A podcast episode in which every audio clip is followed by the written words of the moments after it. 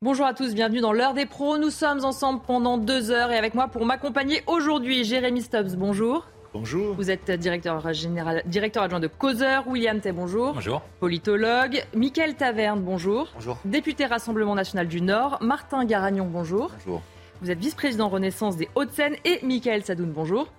Vous êtes chroniqueur et consultant au sommaire de l'émission. Aujourd'hui, on reviendra sur le refus d'obtempérer à Limoges qui a conduit à la mort de deux personnes. La compagnie CRS 8, vous le savez, cette unité spécialisée dans la lutte contre les violences urbaines et un escadron de gendarmerie mobile ont été déployés dans la ville. Aucune violence ne ramènera ces deux garçons à la vie, a dit le maire. Il appelle aussi à l'apaisement.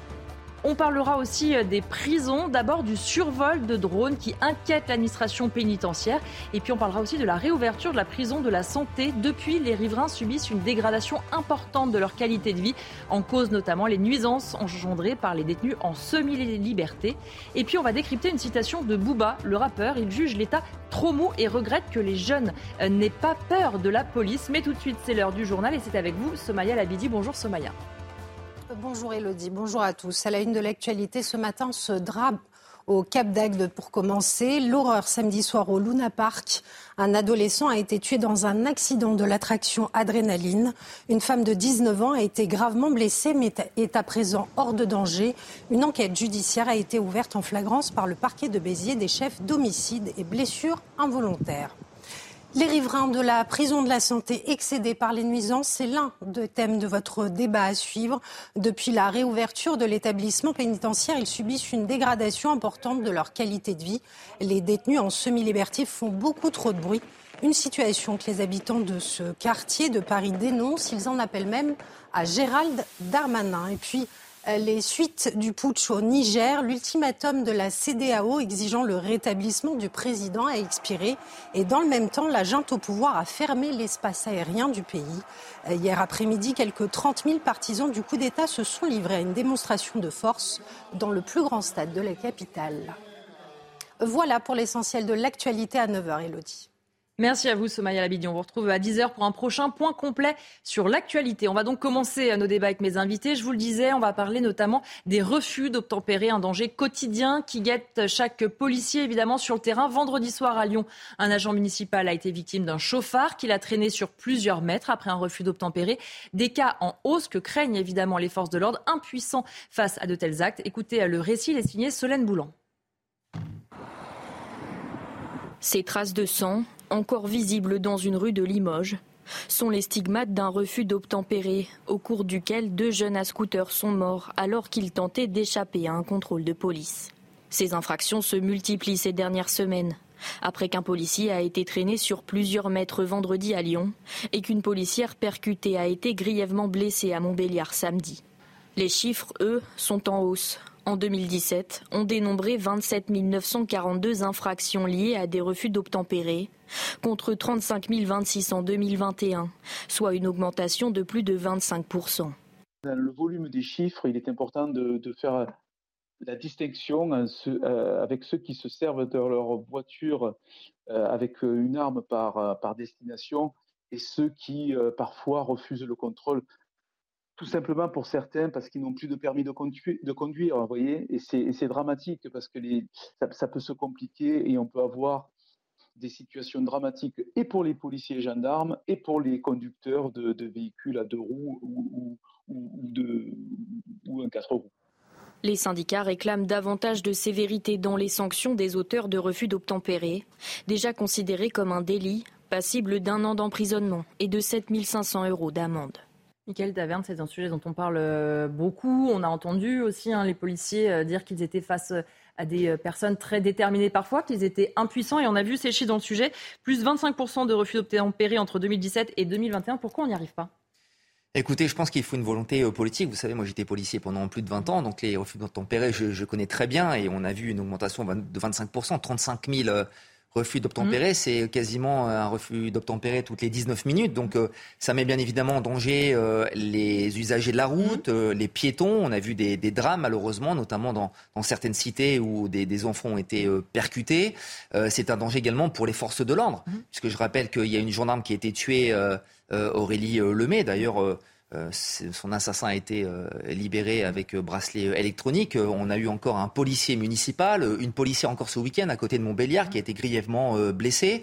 hier, nous avons, enfin avant-hier en tout cas, nous avons malheureusement deux jeunes en scooter qui ont été tués suite à un refus d'obtempérer. Donc je pense qu'aujourd'hui, il faut des peines bien évidemment plus sévère, mais il mhm. faut également pouvoir euh, interpeller. C'est la raison pour laquelle Julien Audoul, notre, mhm.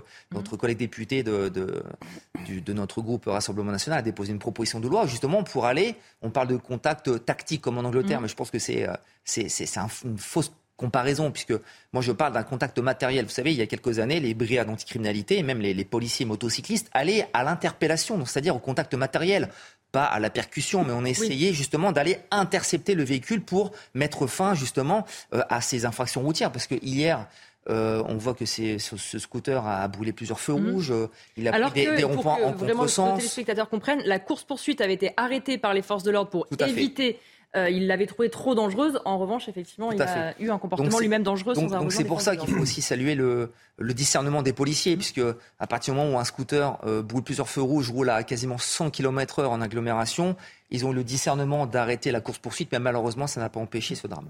Martin Garagnon, effectivement, c'est un sujet euh, dont on parle régulièrement. On voit les chiffres qui, malheureusement, ne baissent pas, avec une fois de plus des forces de l'ordre qui sont en première ligne et qui se sentent un petit peu euh, délaissées. Elles n'ont pas vraiment de moyens de faire face. Elles n'ont pas la protection, effectivement, pour aller jusqu'au tamponnage, comme c'est le cas euh, au Royaume-Uni. Est-ce qu'il y a un, vide juridique? Est-ce qu'il faut une nouvelle loi? Ou est-ce qu'on dit la loi actuelle, elle est mal appliquée Ou les sanctions, déjà, on devrait les appliquer? Vous avez des, lois, il en existe déjà beaucoup. Les sanctions, elles, existent également. Euh, l'augmentation du nombre de refus d'obtempérer, à mon sens, il résulte de deux euh, deux causes. La première, c'est qu'effectivement, mécaniquement, il y a davantage de contrôle. Donc, on, montre bien qu'il y a une volonté politique de sanctionner ces refus, ces refus d'obtempérer. donc, mécaniquement, si vous avez plus de contrôle, vous avez, plus de refus d'obtempérer. Et deuxièmement, c'est aussi la marque, mais on le constate malheureusement aussi au quotidien, euh, d'une défiance vis-à-vis mmh. de l'État, vis-à-vis de l'autorité. Oui, on voit un policier, on ne s'arrête plus. Le refus d'obtempérer, c'est véritablement la marque du refus de se soumettre à la loi. Mhm. Et donc ça, effectivement, c'est un problème qui est beaucoup plus large que le simple cadre euh, du, délit euh, routier. Euh, il faut effectivement souligner et féliciter le discernement dont font preuve les forces de l'ordre en France. Sur les 35 000 refus d'obtempérer qui sont constatés en France, seule une infime partie font l'objet d'un usage de l'arme par mhm. les forces de police les statistiques du ministère de l'Intérieur sont très claires. C'est 0,7% des refus d'obtempérer qui suscitent une réaction, euh, une mutilation des armes des forces de police. Donc, et on le voit bien encore dans le cas dramatique euh, de Limoges d'hier soir, euh, c'est que la police a mis un terme à la course-poursuite, mmh. estimant que finalement le gain de l'interpellation mmh. risquait de provoquer davantage de dégâts que le bénéfice de l'interpellation. justement l'accident qui malheureusement a eu lieu. Et malgré le discernement des forces de police qui ont renoncé à cette course-poursuite, on a deux morts Mm. Il se trouve que ce sont les deux auteurs de l'infraction, donc mm. les deux jeunes qui sont à scooter. On déplore deux morts. C'est évidemment un drame. Mais ces refus d'obtempérer génèrent à la fois la mise en danger des usagers de la route, qui n'ont rien demandé à personne. Quand vous êtes une mère de famille, que vous traversez avec mm. une poussette. On a vu des enfants aussi malheureusement blessés. Exactement. On en a eu beaucoup aussi à Paris, euh, avenue des Flandres, vers Stalingrad, etc., euh, où c'est des grandes lignes, enfin, lignes droites, où euh, on a des excès de vitesse. Ça met aussi en danger les forces de police. On l'a constaté encore avec des décès ou des blessures de policiers qui, dans l'exercice de leurs fonctions, sont pris à partie physiquement. Et puis, ça met aussi en danger, in fine, les auteurs mmh. de ces refus d'obtempérer. Et on le voit encore avec le cas de Limoges. Donc, il faut le rappeler. Euh, il faut rappeler également que le refus d'obtempérer est très sévèrement puni mmh. par la loi. Et donc, euh, bien faire comprendre, mais ça, c'est de la pédagogie qu'il faut euh, aussi infuser, que lorsque vous refusez de vous arrêter, donc lorsque vous, vous, exprimez un refus d'obtempérer face aux forces de l'ordre, nécessairement, si vous le faites, c'est que vous avez quelque chose à vous reprocher. Oui, souvent on entend c'est des personnes défaut de permis, d'assurance. C'est-à-dire que voilà, lorsque vous n'avez rien à vous reprocher, moi la police elle me demande de m'arrêter, je m'arrête, je me pose pas de questions. Donc lorsque vous faites un refus d'obtempérer, c'est qu'a priori vous êtes vous vous avez conscience que vous êtes en infraction. Mm. Mais ce qu'il faut bien que les euh, usagers de la route comprennent, c'est que le refus d'obtempérer va généralement être bien plus durement sanctionné que le motif pour lequel vous refusez de vous arrêter. Mm. Donc, c'est une question de bon sens, c'est une question de respect de la loi. C'est effectivement un fléau ça peut enfin, poser la question, vous l'avez dit. Euh, Monsieur Taverne, de euh, la doctrine euh, à engager par les forces de mmh. sécurité. Est-ce qu'on va au contact, comme ça a été le cas, comme c'est le cas dans d'autres pays? Est-ce qu'on fait preuve de davantage de retenue, comme c'est le cas en France à l'heure actuelle? On l'a vu encore dans le cas de, hier de Limoges.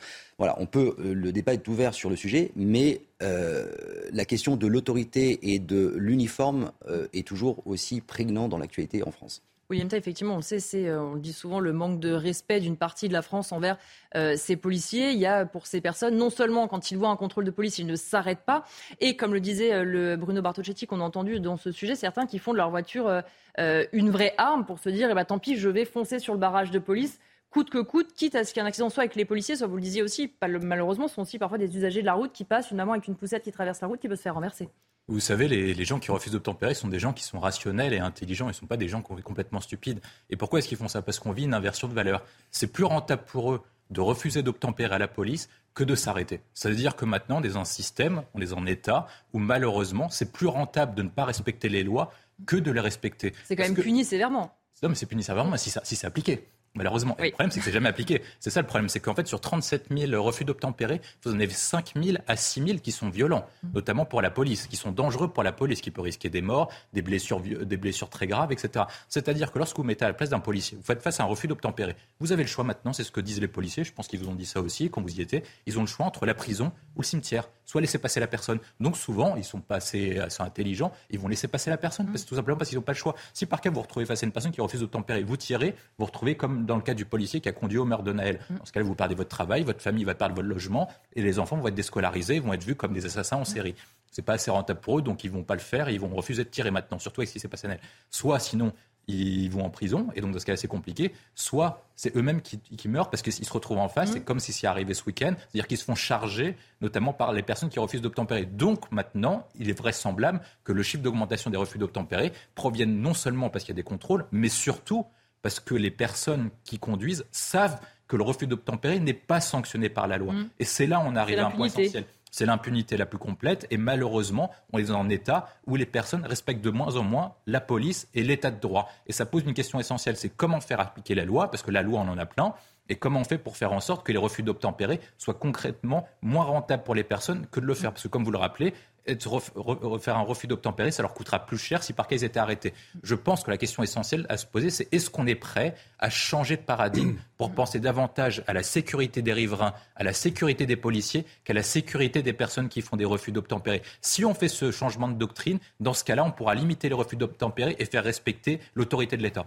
Jérémy Stubbs, on a vu aussi euh, le maire euh, de Limoges prendre la parole, disant, je cite, aucune violence ne ramènera ces deux garçons à la vie. Il appelle euh, notamment les habitants de sa commune et, aux alentours à l'apaisement. La CRS 8 est sur place parce que maintenant c'est aussi ça la crainte après le décès de ces deux jeunes hommes. On le rappelle, pourtant la poursuite avait été arrêtée, mais la crainte de l'embrasement, on le dit à chaque fois, mais depuis les émeutes et depuis la mort de Naël, évidemment, chaque maire a peur que dans sa commune il y ait l'étincelle qui mette le feu aux poudres. Bien sûr, et euh, on nous dit souvent que euh, l'embrasement, c'est une, volonté de justice, mais en fait, je crois que c'est surtout un prolongement de la guerre qui, qui, euh, couvre entre des gangs, des jeunes et les forces de l'ordre. Donc c'est plutôt ça qu'une vraie quête de justice. On parle euh, beaucoup euh, en France souvent de ce contact tactique mm. qu'on utilise au, Royaume-Uni. Et je suis d'accord que ce serait difficile de pratiquer ça mm. ici. D'abord. C'est impossible pour l'instant déjà, de toute façon. Il faut des unités euh, très formées, entraînées pour le faire. et, quand ça arrive au Royaume-Uni, c'est ça la différence, la différence culturelle, ce n'est pas suivi de, violence mm. et de protestation.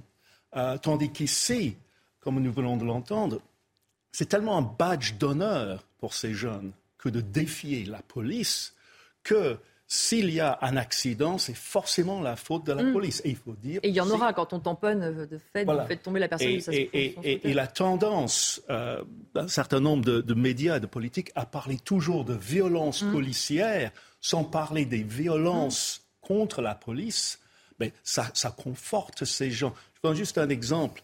Euh, après euh, la mort de Naël, il y a eu une petite bataille de chiffres sur le nombre de, morts mm. euh, suite à l'usage d'une arme à feu par la police dans ces incidents.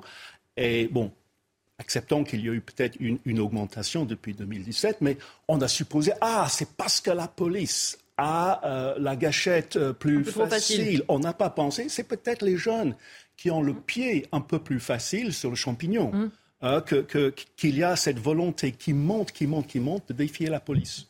Effectivement, Michael Sadoun, le contexte est toujours euh, à, prendre, euh, à en compte. Comme le disait à l'instant Jérémy Saps, quand on voit par exemple à chaque fois euh, des policiers un peu cloués au pilori, on oublie parfois de rappeler avec un peu de mauvaise foi le contexte dans lequel il y a pu avoir ces interpellations, parfois musclées, etc. Et notamment, on parle du jeune Eddy beaucoup à Marseille. Même l'avocat d'Eddy reconnaît qu'il y avait des forces de l'ordre totalement épuisées et qu'elles même lui semblait dire finalement qu'à un moment donné, ils aient pu être exaspérés, qu'ils aient mal réagi. Ça peut arriver étant donné le contexte, on leur en demande trop. Bah, c'est pour ça que le traitement médiatique et politique de ces événements est toujours très important, parce que ça a un effet psychologique sur la police. Et on a bien vu euh, les mois qu'avait créé la, détention provisoire de deux policiers récemment, suite à un contexte d'émeute dans lequel les policiers étaient déjà épuisés. Donc déjà, le soutien politique à la police, il est essentiel.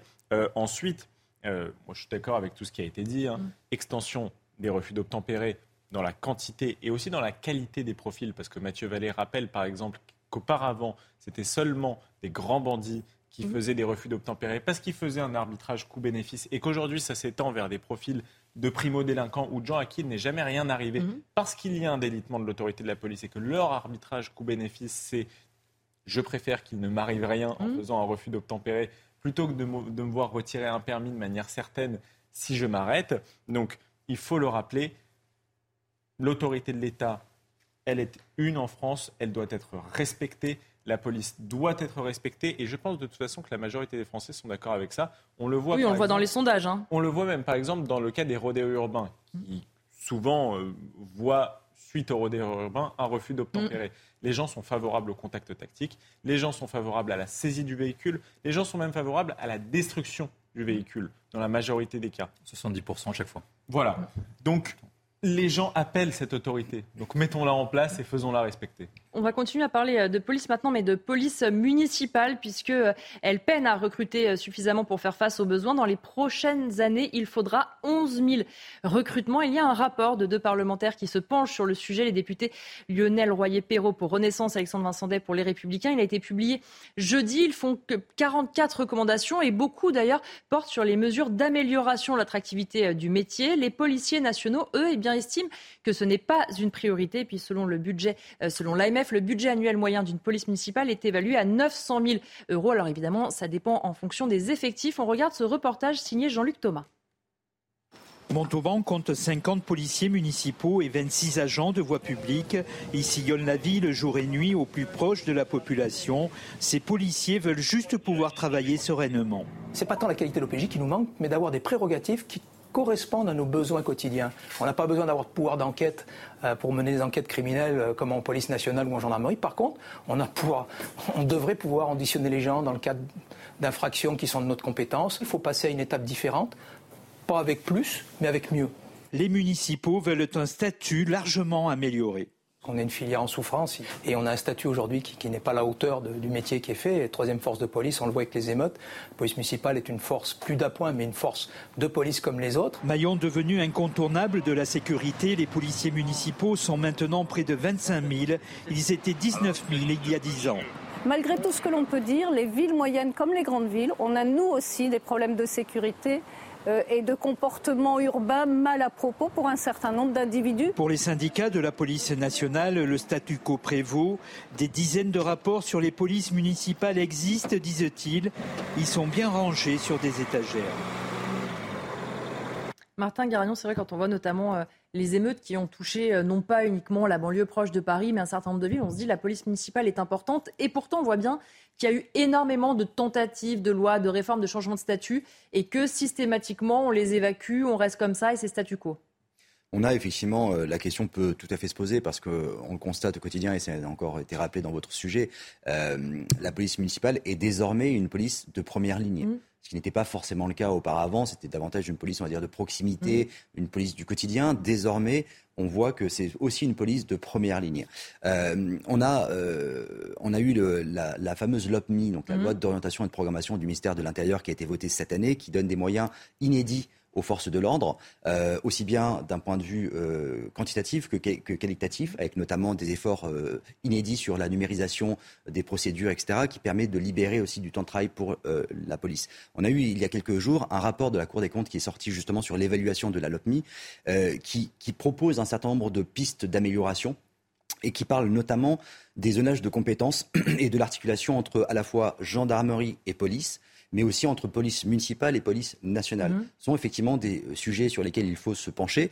Euh, on le constate, moi je le vois dans ma ville à Vanves, dans les Hauts-de-Seine, par, exemple, mais dans beaucoup d'autres villes, c'est aussi le cas. Il y a parfois une grande difficulté à recruter de la police municipale. Oui, il va falloir 11 000 recrutements, c'est énorme. Hein. Alors, il y a une espèce de mercato qui se met en place justement pour renforcer l'attractivité mhm. des villes, mais qui parfois, du coup, se font concurrence les unes vis-à-vis des autres, là où on pourrait aussi mutualiser un mhm. certain nombre de procédures pour permettre un recrutement en fonction des besoins réels des villes. Et puis, euh, lorsque vous discutez avec des policiers nationaux, eux vous disent que bah, la police municipale est une voie de reconversion pour certains d'entre eux, mmh. parce qu'ils considèrent que les conditions de travail sont plus avantageuses en police municipale qu'en police nationale, notamment sur les horaires de travail, sur euh, le paiement euh, d'heures supplémentaires, etc. Ça, ce sont justement des critères qui ont été pris en considération euh, dans, par la LOPMI et qui sont aussi un des sujets de réflexion qui est mené par le ministre de l'Intérieur, justement pour améliorer les conditions de travail de la police. C'est une question de moyens on l'a dit, la LOPMI y répond, mais c'est aussi une question, et là on en revient euh, à ce débat sur l'autorité, c'est aussi une question de considération et de respect de la police. Et ça, c'est un débat qui est beaucoup plus large qu'une simple loi, et même si elle est euh, extrêmement euh, utile et forte dans les moyens qu'elle donne à la police, mais la partie considération et respect de la fonction, elle est essentielle. On, a parlé, on en parlait justement avec les refus d'obtempérer, mais on peut en parler à tous les niveaux. Michael Taverne, c'est vrai qu'il y a une crise quand même des vocations. Euh, là, on le voit, il va falloir 11 000 euh, recrutements. C'est pas la première fois qu'il tire la sonnette d'alarme en disant euh, attention, on n'est plus assez considéré, peut-être pas assez rémunéré ou mal considéré, etc. Il va falloir faire quelque chose pour la police, notamment municipale, parce que s'il manque 11 000 recrutements dans les années à venir, quand on voit malheureusement l'insécurité grandissante, le compte va pas être bon à la fin. Oui, c'est certain. C'est une crise en fait dans la filière sécuritaire en général. On, vous parliez du rapport de la Cour des comptes et la Cour des comptes indique également qu'il y a une vague de démissions dans la police nationale, dans la gendarmerie nationale. Donc effectivement, il y a beaucoup de policiers nationaux qui se dirigent vers la police municipale pour effectivement à la rigueur des, horaires un peu plus aménagés, euh, plus de week-ends, en tout cas pouvoir concilier un peu plus facilement mhm. vie privée et vie professionnelle. Mais euh, aujourd'hui, effectivement, les, polices municipales doivent être reconnues. Ça fait déjà des années qu'elles le demandent, notamment en termes de consultation des fichiers, en termes d'armement, en termes également de perspectives de carrière, puisqu'un policier municipal, au bout de, de 10 ans, sa, sa carrière s'arrête. Donc effectivement, cette mission flash est extrêmement importante. Mais aujourd'hui, ce qu'il faut, ce qu'il faut prendre en compte, c'est qu'effectivement, il y a une complémentarité entre la police municipale, la gendarmerie et, la police euh, municipale. Pourquoi? Parce qu'en fait, entre 2007 et 2012, on a eu une vague de suppression de postes dans la gendarmerie et, la police euh, nationale. Donc, euh, oui, il y a, un, les, en plus un retard à rattraper. De bien sûr, donc les collectivités ont, dû investir massivement parce que c'est une demande des administrés d'avoir une présence policière pour assurer leur sécurité. Mais aujourd'hui, il faut que l'État prenne également sa, sa responsabilité. Donc, je pense que cette mission est extrêmement importante, mais clairement, aujourd'hui, pour être policier, municipal ou national, ou être gendarme, il faut être extrêmement motivé. Mm. Quand vous voyez aujourd'hui la réponse pénale qui est quasiment inexistante, une violence totalement mm. décomplexée envers les forces de l'ordre, euh, nous avons également une classe politique qui, euh, en tout cas, euh, qui déteste la police, le chante. voilà, que la police tue, que ce sont des assassins, qu'il faut les désarmer, etc. Aujourd'hui, clairement, c'est une crise de, de, vocation. Donc, il faut donner beaucoup plus de moyens aux policiers, mais surtout, il faut les réarmer moralement. Euh, Jérémy Stubbs, est-ce que euh, on voit aussi la police nationale qui dit que ça n'est pas pour l'instant une priorité. On voit qu'il y a aussi cette petite concurrence parfois avec aussi euh, la police municipale, suivant dans quelle ville vous êtes. C'est pas le même nombre d'effectifs, armés, pas armés. Certains maires qui donnent beaucoup de moyens, d'autres non. C'est aussi ça qui est compliqué pour la police municipale, c'est que c'est très très hétérogène sur le territoire. Oui, oui, oui, tout à fait. Mais moi, moi je, vis dans un, village dans les Yvelines. Je connais bien les policiers du mmh. village et qui, eux, connaissent bien euh, les habitants, y compris les jeunes, les potentiellement. Oui, il y a un lien qui peut encore se faire. Exactement. Et on a déjà prononcé euh, le mot de police de proximité. L'importance de la police municipale, où que ce soit, c'est que c'est une police de proximité qui connaît le terrain, mais qui aussi entretient des relations avec le public. Et ça, c'est terriblement important.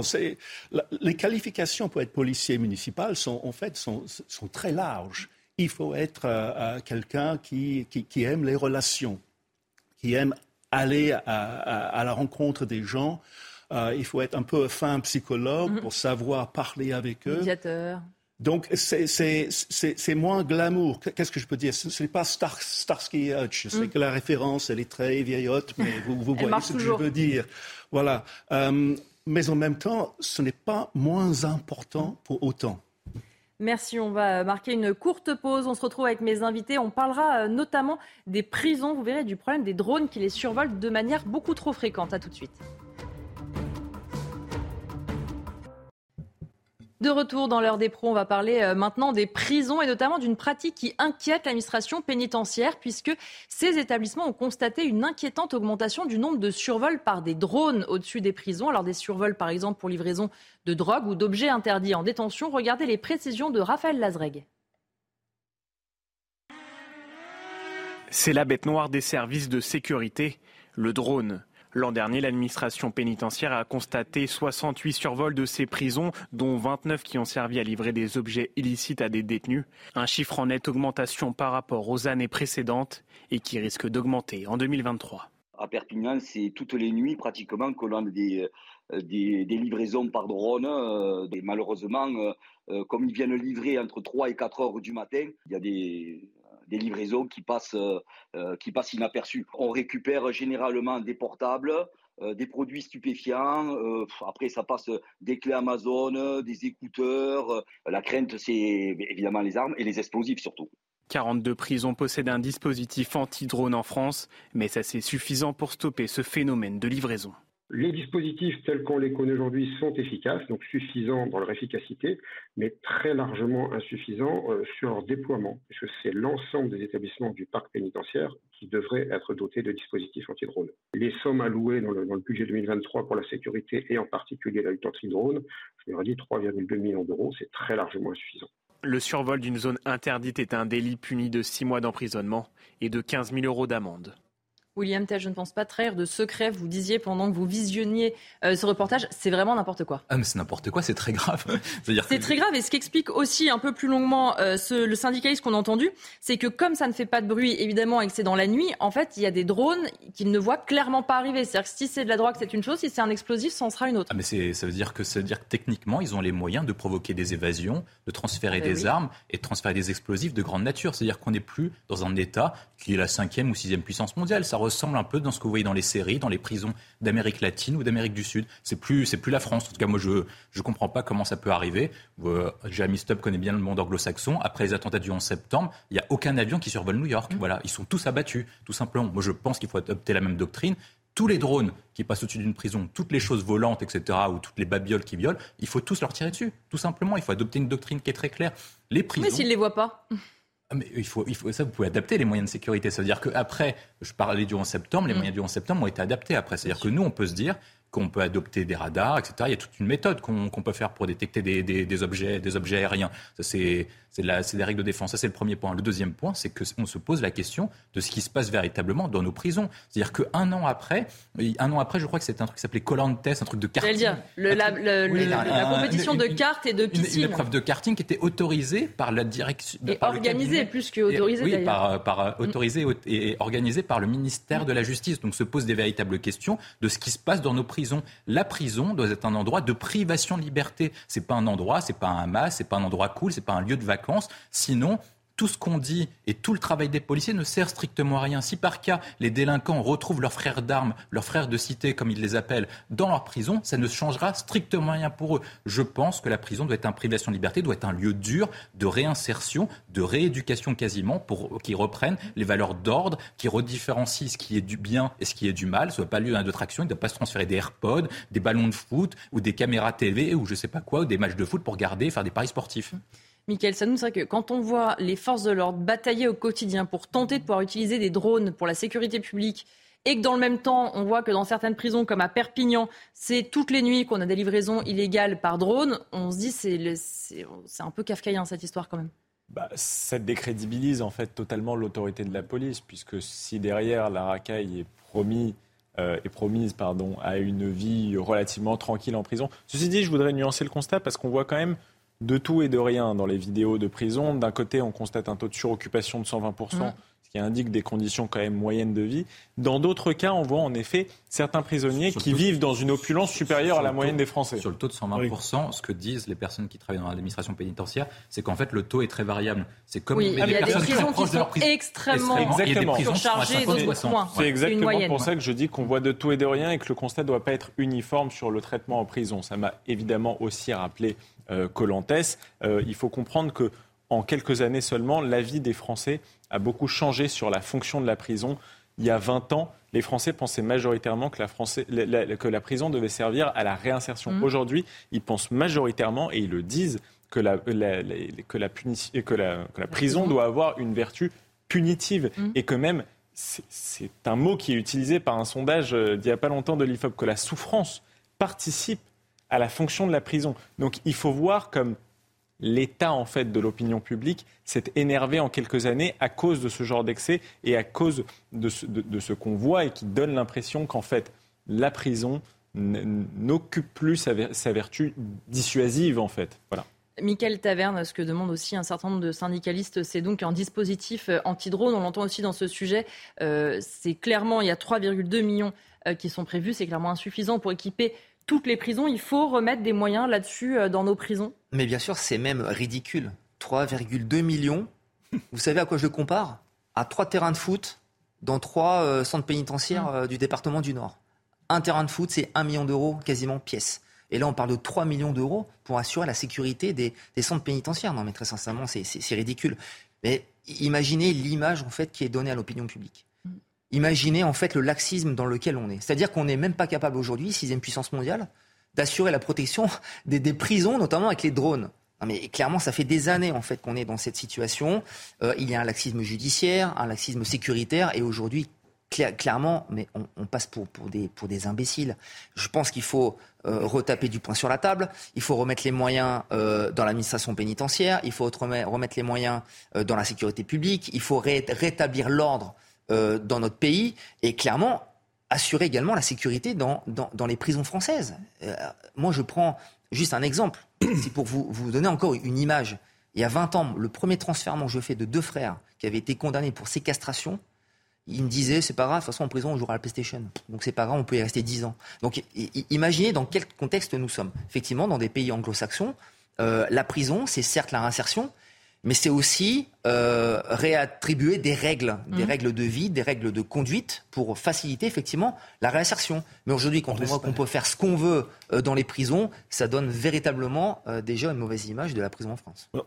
En, fait, le, problème des drones, c'est un problème énorme et quasiment planétaire. Depuis 2017, l'Amérique du Nord et les prisons sont prises d'assaut depuis l'air par des drones. Et euh, c'est assez ironique parce qu'ils ont passé quatre ans à rénover la prison de la santé. Mmh. On va en parler dans un euh, instant euh, d'ailleurs. De manière classique, en protégeant avec des murs, mais sans prendre en compte l'arrivée par l'air. Alors, une partie du problème, ou, même le fond du problème, c'est qu'aujourd'hui, le crime paye trop. Mmh. Et c'est toute la téléphonie qui tombe dans les prisons qui est peut-être le pire parce que ça permet aux caïds de gérer leur, oui, de continuer leurs activités. Euh, leurs activités qui sont très profitables, qui payent toutes ces personnes à l'extérieur.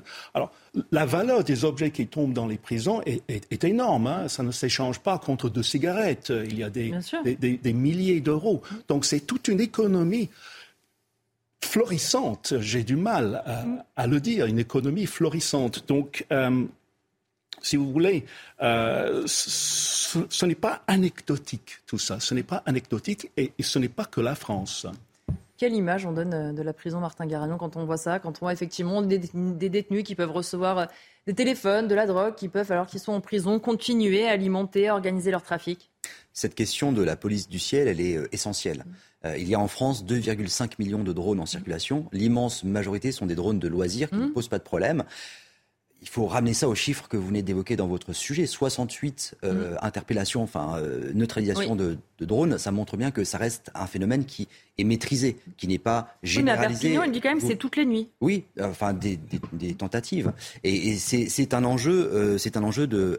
évidemment, là, on parle des prisons, mais de manière plus générale, cette police du ciel, c'est un enjeu de, de sécurité publique. Mhm. Dans un an, on a les JO à Paris. Mhm. C'est un sujet qui est déjà traité et euh, préparé par enfin, notamment le ministère de l'Intérieur. Au mois de janvier, il y a une opération qui s'appelait l'opération Coubertin, qui était une opération justement de, de test en grandeur nature de risques terroristes par des drones. Parce que tout, tout, le monde a parfaitement conscience que c'est un danger, et on le voit bien avec ce qui se passe notamment en Ukraine, les attaques par les drones, etc. C'est un enjeu, c'est un enjeu à la fois d'ordre criminel, mais aussi d'ordre terroriste, de sécurité. Vous les abattez ou pas?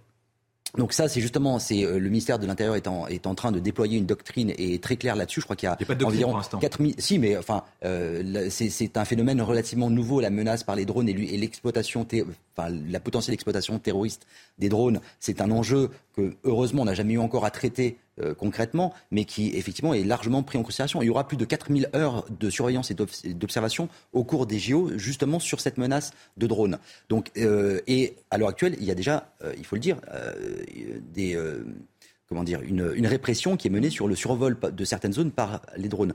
Pour en revenir aux, aux prisons. Faut tirer dessus.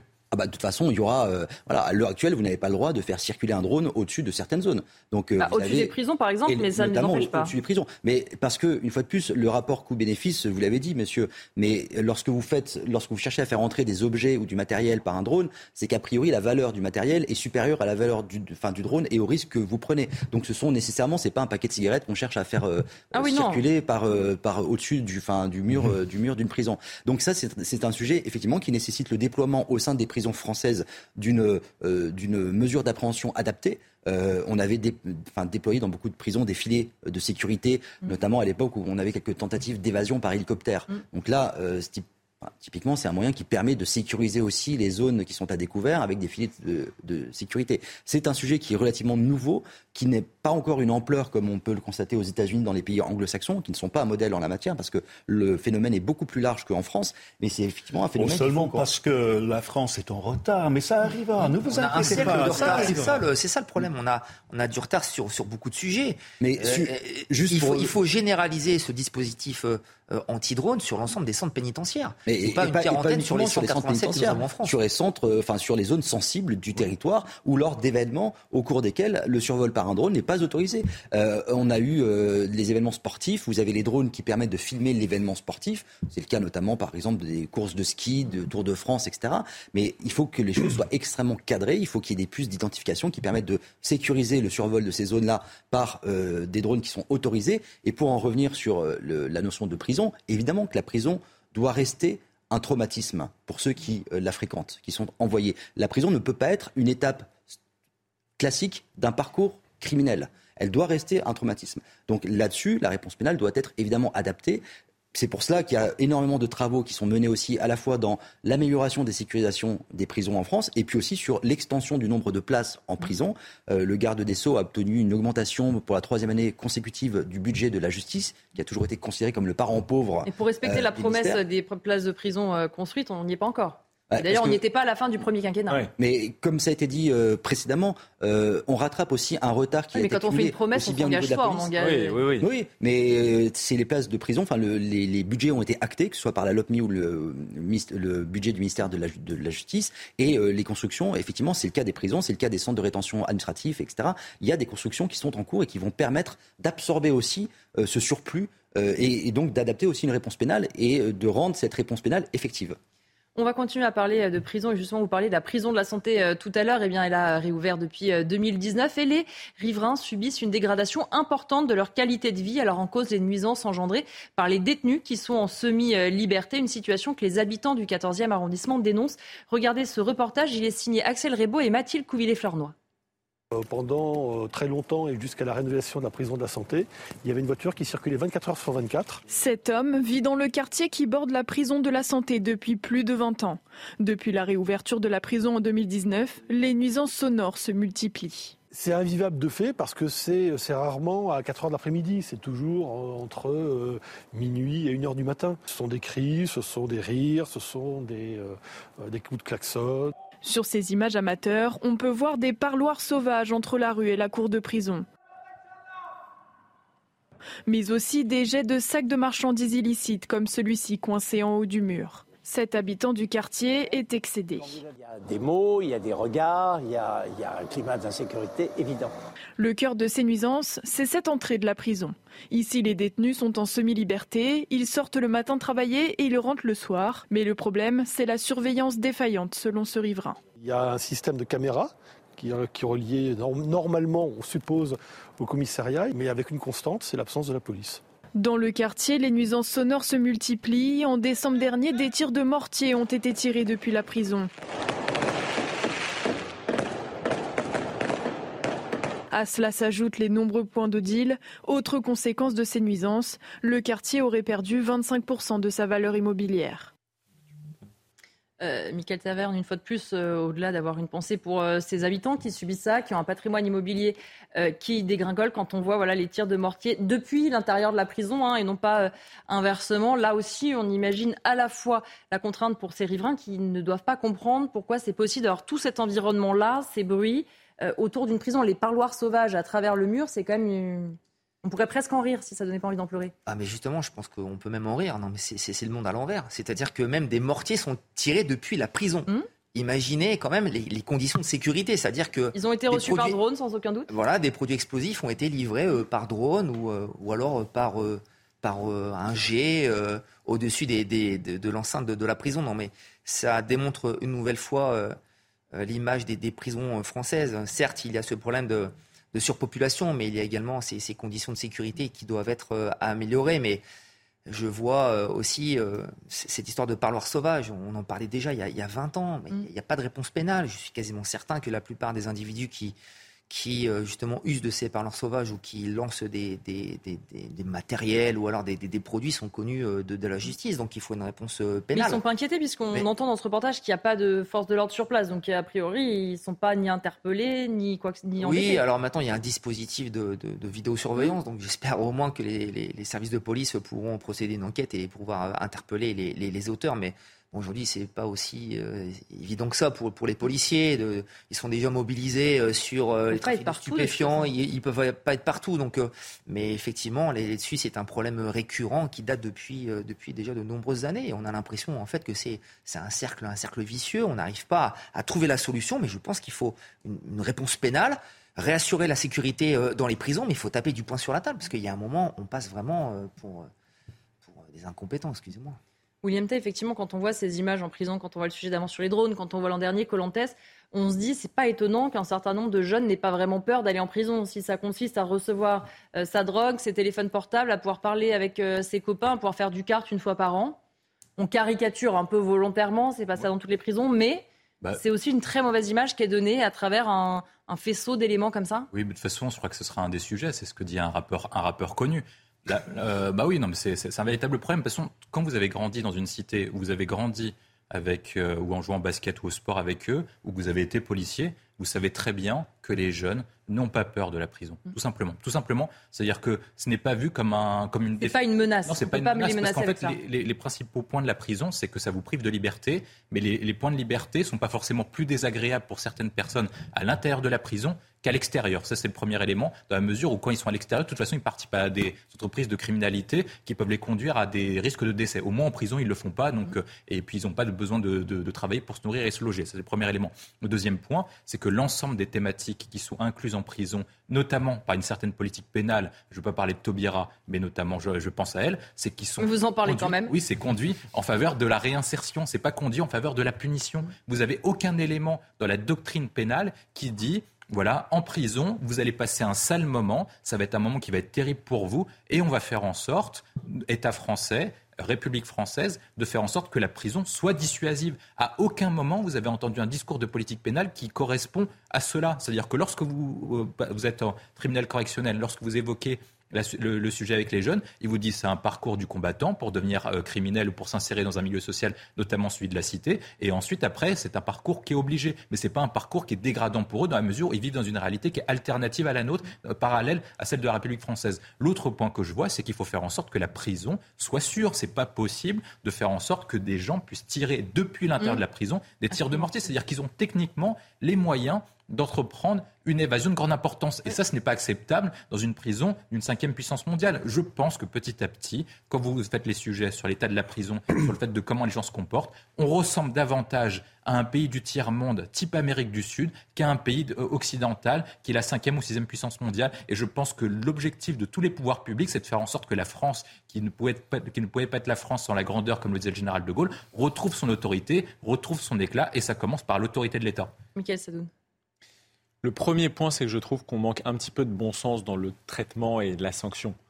Typiquement, on parlait des drones. Moi, je suis très content qu'il y ait un dispositif d'observation pendant 4000 heures, des drones pendant les JO. Et le bon sens commande déjà en attendant de tirer peut-être sur les drones qui volent au-dessus des prisons et de les détecter. Je veux dire, si Israël arrive à détecter des roquettes qui arrivent à des milliers de kilomètres heure sur le pays, je pense qu'on est capable de détecter des, drones euh, qui arrivent à même pas 50 km/h au-dessus des prisons et de tirer dessus. Euh, idem pour les gens qui tirent au mortier à l'intérieur des prisons, sanction immédiate. Ceux qui jettent des paquets euh, par-dessus les, murailles des prisons. Qui restent coincés. Interpellation immédiate avec évidemment des policiers qui doivent circuler autour de la prison. Il est anormal que des gens autour soient dérangés par des cris à minuit ou une heure du matin. Et cette faiblesse en fait sur les sanctions, non seulement elle a un impact sur la vertu punitive de la prison, mais elle a même un impact sur la fonction de réinsertion. Mmh. Parce que où est la réinsertion quand ils tirent au mortier à 1h du matin. Et quand ils restent dans leur environnement, s'ils organisent toujours les trafics, etc. Mais évidemment, quand c'est toujours la loi du plus fort qui, qui règne à l'intérieur même de la prison et que force n'est même pas à l'État à l'intérieur de la prison, où est la réinsertion? Donc moi, je pense qu'on a tout lâché sur la punition, mais on a aussi tout lâché sur l'insertion. On devrait être à la fois plus dur et à la fois plus humain. Il y a un dispositif, par exemple, moi qui m'intéresse, on va parler un peu de réinsertion. Au Brésil, les prisonniers bénéficient de réduction de peine s'ils lisent des livres et qui, et qui font des fiches de lecture dessus. Mais vous rigolez, mais ça pourrait être pas mal. Je pour, ne me moque pas. Pour, pour éduquer, c'est important. Il faut, le, il, faut, il faut évidemment dans la vie le bâton, mais aussi la carotte. Et euh, éduquer les gens, les inciter à reprendre un travail, à aller vers une vie active plus respectueuse de la République, c'est bien aussi. Donc le bâton et la carotte. J'ai juste une question. Euh, quel est la seule, euh, le seul commerce qui n'a pas été pillé pendant les émeutes?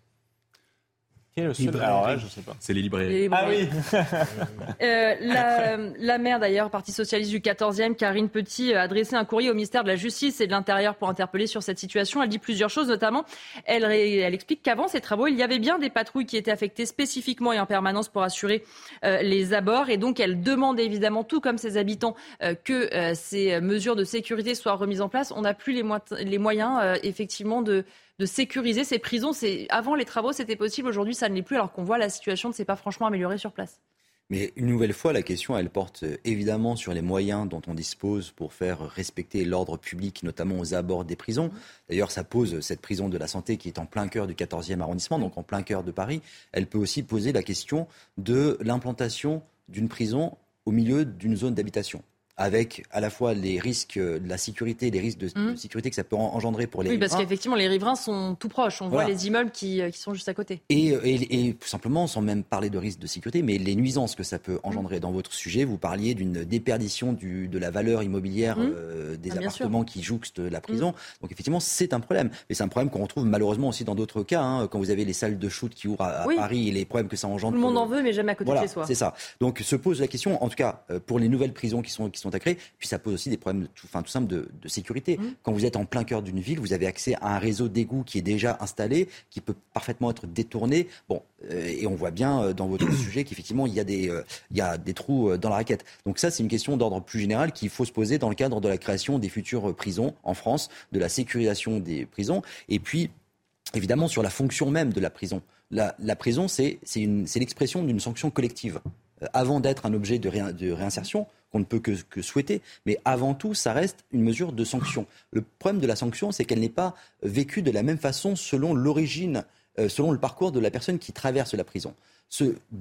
demain, je ne vous le souhaite pas, mais vous allez en prison, vous n'allez pas vivre la même euh, expérience que quelqu'un qui vient d'un quartier qui. William Tess, imagine en prison, il est pas bien. Euh, je ne veux personne, je veux quelqu'un qui en face quand même. Mais vous n'aurez pas la même expérience que quelqu'un qui vient d'un quartier dont le quotidien est fait d'une violence qui est bien supérieure que la violence qu'il va vivre en prison. Donc ce relativisme... il fait la même vie qu'en prison qu'à l'extérieur. Non mais justement, et en fait ce relativisme, à l'heure actuelle, on ne peut pas dissocier euh, l'expérience de prison en fonction la prison, elle s'applique pour tous de la même façon, quel que soit le motif pour lequel vous entrez. La peine ne sera pas la même, mais l'expérience de la prison est vécue de la même façon à l'intérieur, quel que soit le motif pour lequel vous y êtes. Or, en fait, ce qu'on réalise, c'est que euh, cette expérience n'est pas du tout euh, elle, est, elle est relative en fonction de votre parcours euh, antérieur.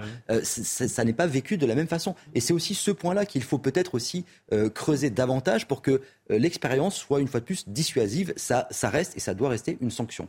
Et on va marquer une courte pause avec mes invités. On revient juste après la pub. Et bien, on parlera de Booba. Vous verrez ces déclarations. Peut-être qu'elles vont vous étonner. À tout de suite.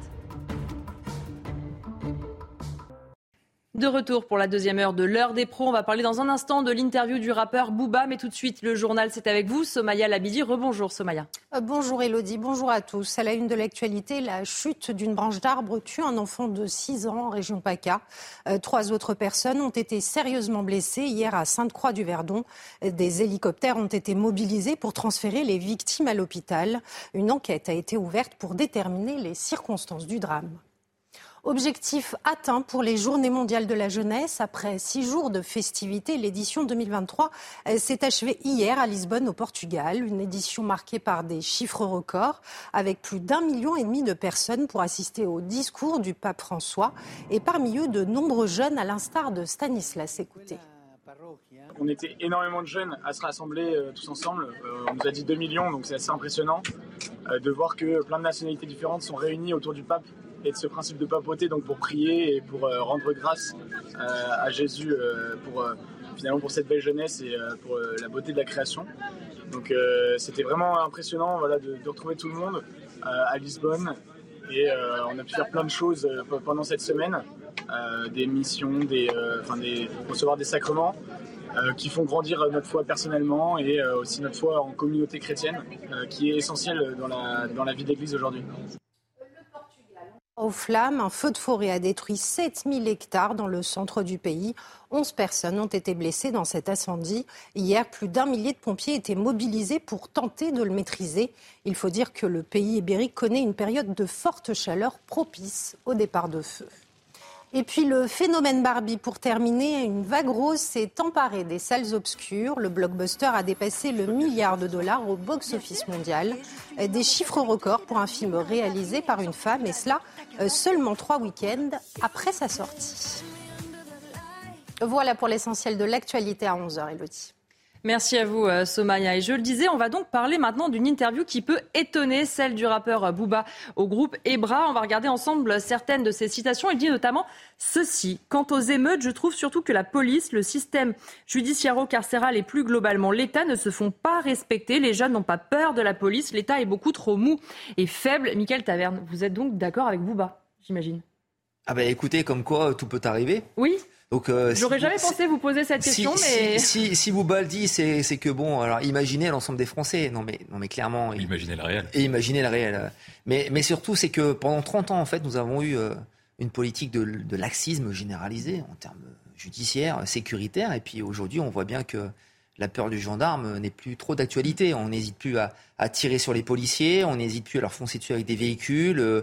Euh, on n'hésite plus aujourd'hui à poignarder un jeune de 15 ans qui n'a strictement rien demandé. On n'hésite plus à, tabasser des gens à mort. Je pense à Patrice à Bayonne. Euh, mm. Je pense à Philippe euh, à côté de ma circonscription à, Vieux-Condé et, à toutes ces, toutes ces victimes. Donc effectivement, je pense que euh, aujourd'hui, euh, la France, malheureusement, euh, a été beaucoup trop laxiste pendant des années et nous en payons le prix aujourd'hui et le boomant nous revient en, pleine figure. Et je pense que ce constat est partagé par une très grande majorité de, de Français.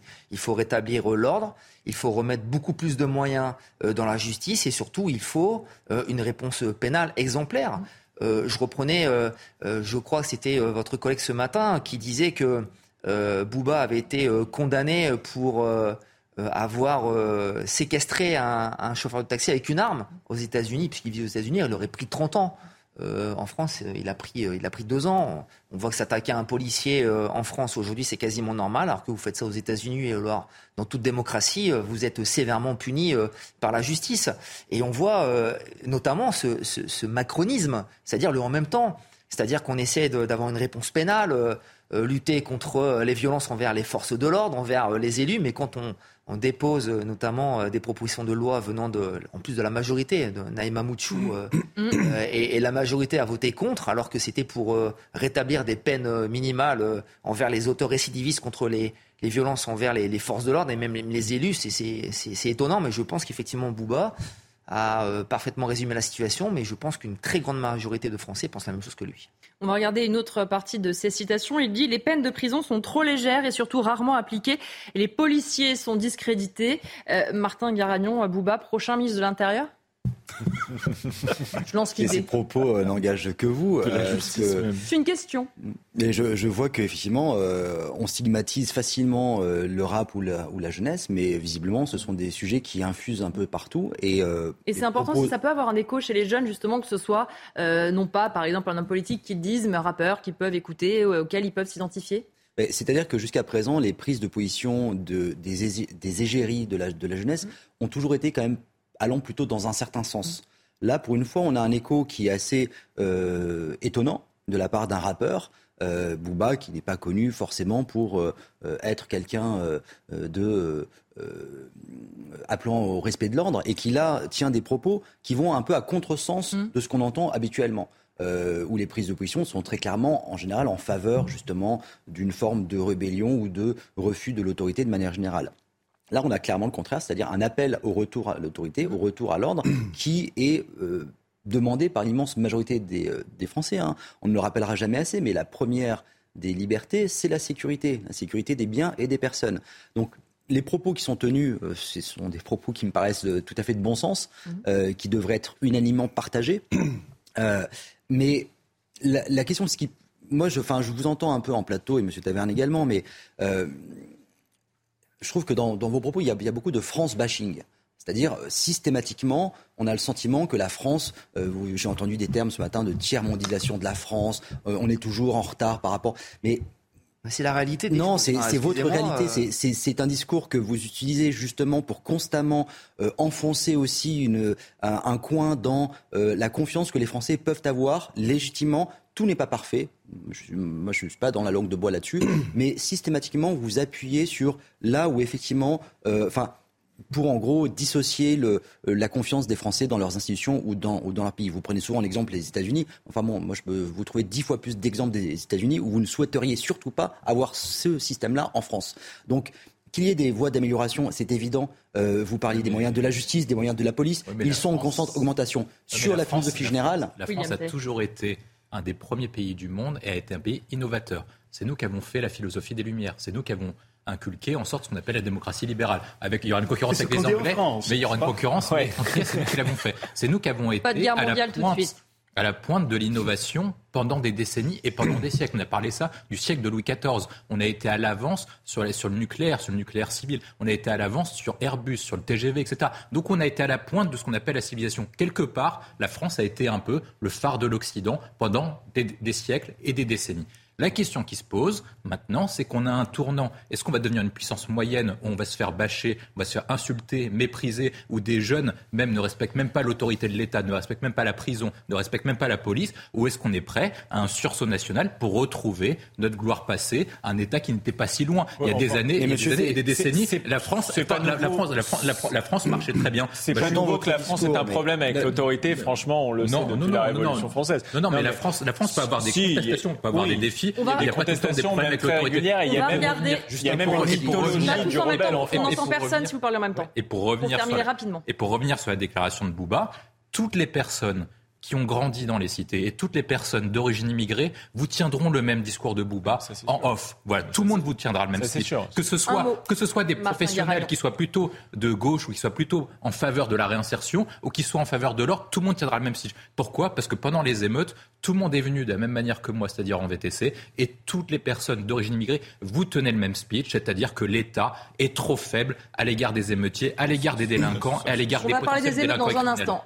Martin Garnier, pour terminer rapidement. Très rapide, mais euh, j'entends votre discours de France bashing, de décadence de notre pays, etc. parce que c'est un petit peu l'idée. Mais parce que vous parlez d'un certain sujet. Moi, je peux vous donner, et très rapidement. Mais on va rester quand même sur Bouba, parce que c'est ça le sujet pour l'instant. Voilà. Mais euh, quand vous voyez les chiffres de l'économie en France, mais jamais l'économie en France n'a été aussi florissante. Premier pays en Europe à destination des investissements directs étrangers. Jamais eu autant de création d'emplois industriels depuis la fin des 30 glorieuses. Un mais là, en l'occurrence, on parle pas de ça. Et puis c'est aussi on va revenir, on va revenir juste au sujet et on va regarder une autre citation euh, de Bouba, euh, notamment sur son diagnostic euh, sur ce qui s'est passé lors des émeutes. Il dit ce n'était pas forcément dû à la mort du petit Naël.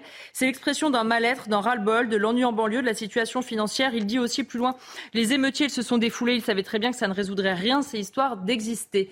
Jérémy Stubbs, qu'est-ce que vous pensez de ce euh, constat de, du rappeur? Eh je, pense à Luc, chapitre 15, euh, verset 7. Ah De même que je ah vous le dis, il y aura plus de joie dans le ciel pour un seul pécheur qui se repent que pour 99 justes qui n'ont pas besoin de repentance. Donc, oui, c'est merveilleux, mais Bouba, je vois qu'il a 46 ans aujourd'hui. Donc ce n'est pas un jeune, c'est quelqu'un qui... Ça fera plaisir aux téléspectateurs de plus de 46 ans. Oui, ils ne sont plus jeunes, il faut accepter cette vérité. Et donc, euh, oui, il s'est assagi. Mm. Et c'est normal. Le problème, ce sont justement les jeunes qui ne connaissent plus sans doute parce qu'il est trop vieux. Poser, Jérémy, qui est très simple il a à peu près le même âge que l'actuel locataire de l'Élysée. Est-ce que vous trouvez que son discours et son analyse des émeutes est-elle pas plus honnête que celle d'Emmanuel Macron à Figaro Magazine? Ah, c'est sûr. Ils n'ont pas le même rôle. Hein. C'est sûr. Oui, mais ça pose question quand même. Mais il y a quand même le fait que, et là, il faut dire que les rappeurs ont une part de responsabilité. Dans cette culture des quartiers. Donc c'est pour ça que je dis, c'est un repenti. Bah oui. Et il, il, est repenti parce que sans doute il est riche, il a une famille, il a toutes ces choses-là. Maintenant, euh, et d'un autre côté, on n'a pas besoin de lui pour faire ce diagnostic. C'est juste un, petit plaisir du matin de l'entendre comme ça. Mais tout ce qu'il dit, nous le savions déjà. Oui, bien sûr. Mais euh, Michael Sadoun, effectivement, le, on n'a pas besoin forcément du constat de Bouba pour savoir ce qui s'est passé. En revanche, une fois de plus, ça peut quand même être euh, une personne qui parle aux jeunes, auxquels il s'identifie. Et on se dit effectivement peut-être que son discours dans ce cas-là est le bienvenu. Ça change un peu aussi de tous ceux qu'on a entendus jusque-là, euh, qui disaient que la police était systématiquement en faute, que la police était les méchants contre les gentils des banlieues, etc. C'est pour le coup une prise de parole, pour terminer là-dessus, qui détonne un petit peu. Bah, D'abord, euh, je suis content de voir euh, qu'entre, euh, je l'avais dit hier avec Martin Garagnon, mais qu'entre ces prises de parole sur les influenceurs, ses mm. positions contre le lobby LGBT ou ses positions maintenant sur la sécurité, Bouba est en train de devenir une figure marquante de la droite conservatrice française. Et je m'en réjouis, puisque c'est un artiste que, que, que j'aime plutôt bien depuis des années. Mais quand on suit ses prises de parole, et elles sont régulières sur ce genre de sujet, elles ne sont pas si incohérentes finalement. Parce que Bouba sait quelque chose depuis le début en fait de sa carrière, et, il le voit dans ses quartiers, c'est que l'autorité de l'État, des institutions officielles, la police, l'école, etc., s'est délitée parce qu'il y a une chose qui règne sur notre société aujourd'hui, c'est l'argent. Mhm. Il n'y a pas plus d'autorité que celle de l'argent dans ces cités-là. Qu'admirent ces jeunes-là? Est-ce qu'ils admirent le policier? Non, de toute façon, la justice ne suit pas. Est-ce qu'ils admirent le professeur? Non, de toute façon, ils le considèrent comme un smicard qui n'a rien à leur apprendre, puisque eux-mêmes ne vivent pas dans des conditions vraiment idéales. Par contre, ils admirent le dealer de drogue. Mm. Par contre, ils admirent l'artiste qui a réussi à se sortir de ces quartiers. ils peuvent même admirer le footballeur, l'entrepreneur qui s'en est sorti et qui a fait énormément d'argent. Donc, moi, je pense que c'est tout un socle de valeurs qu'il faut ramener en France en Occident, plus généralement, je pense que nous nous sommes perdus dans des valeurs extrêmement matérialistes. Et je pense que Bouba le sait. Mhm. Et Bouba ramène ça dans le débat public. Quand il critique les influenceurs, cette société du vide, où on peut gagner de l'argent simplement en vendant son image, je pense qu'il critique aussi ça. Alors après, il en a été le premier promoteur de cette société de consommation. Euh, le bling-bling euh, dans, dans, le rap, c'est aussi lui qui l'a ramené. Mais aujourd'hui, en tout cas, il s'en fait le critique et moi, personnellement, je m'en réjouis. On va parler euh, d'un autre sujet maintenant de notre patrimoine et des édifices euh, religieux parce que de plus en plus d'églises notamment sont détruites parce que les communes n'ont pas les moyens de les entretenir. C'est le cas par exemple en Mayenne. L'église Saint-Corneille et Saint-Cyprien dans le village de la Baconnière a été démolie euh, faute de fonds. C'est ce que disait en tout cas le maire. On va écouter d'abord l'avis de Marc Hainaut et les journalistes et auteurs de Qui en veut aux catholiques. Écoutez. Cette église de la Baconnière, elle est tristement symbolique pour une raison extrêmement simple, c'est que vous avez énormément de municipalités qui préfèrent allouer leur budget à d'autres priorités qu'à la réfection de l'église et qui se retrouvent très rapidement avec un bâtiment qui n'est plus entretenu depuis, depuis de nombreuses années, voire des décennies, et qui est menacé de tomber en ruine, ce qui fait qu'évidemment la facture est beaucoup plus élevée que si l'entretien avait été régulier. Et lorsque, honnêtement, le, le, cas, le cas de cette église en Mayenne, le cas de la Baconnière, je ne le connais pas dans le détail, donc je ne saurais pas vous dire, mais il y a beaucoup trop de maires et beaucoup trop de choix budgétaires qui sont faits comme si les églises n'étaient plus un sujet important, alors que l'église est ce qui incarne le village, c'est par essence, par définition, ce qui est, sur, ce qui est au centre du village. Martin Garagnon, euh, ce que semble dire ce journaliste, c'est que c'est une question euh, de choix où on met l'argent. On sait aussi qu'un certain nombre de communes ont évidemment des budgets serrés. Est-ce que c'est qu'il y a un manque d'argent globalement et qu'on ne peut plus entretenir ces édifices ou effectivement des choix qui sont faits de se dire on pourrait entretenir, on pourrait rénover l'église, mais on met l'argent ailleurs? De toute façon, il y a, nécessairement des, arbitrages euh, budgétaires à mener. Hein. Euh, euh, on demande finalement une augmentation des budgets dans tous les domaines. Ça pose la question de l'arbitrage. Maintenant, sur le patrimoine historique que constituent les édifices religieux, en France, on en a plus de 40 000 qui, sont, qui datent d'avant le 19e siècle. Sur ces 40 000, il y en a environ 15 000 qui sont classés au bâtiment, enfin monument historique. C'est au-delà de l'aspect euh, religieux, c'est évidemment un patrimoine commun, un patrimoine culturel, un patrimoine historique. C'est aussi un atout dans certains villages, un atout euh, d'attractivité touristique, euh, de valorisation d'un territoire. Donc c'est aussi dans ce sens-là, si on veut parler uniquement d'un point de vue financier, c'est aussi dans ce sens-là qu'il faut faire des, arbitrages. Voilà, il y a coût-bénéfice. Donc évidemment, l'entretien en régularité d'un bâtiment est toujours beaucoup plus moins coûteux que la rénovation des, voilà, du, du, sol au plafond. maintenant, cet arbitrage-là, il doit être fait de manière intelligente. Il ne s'agit pas non plus de privilégier la rénovation euh, d'une église au détriment euh, d'autres impératifs euh, sociaux ou éducatifs.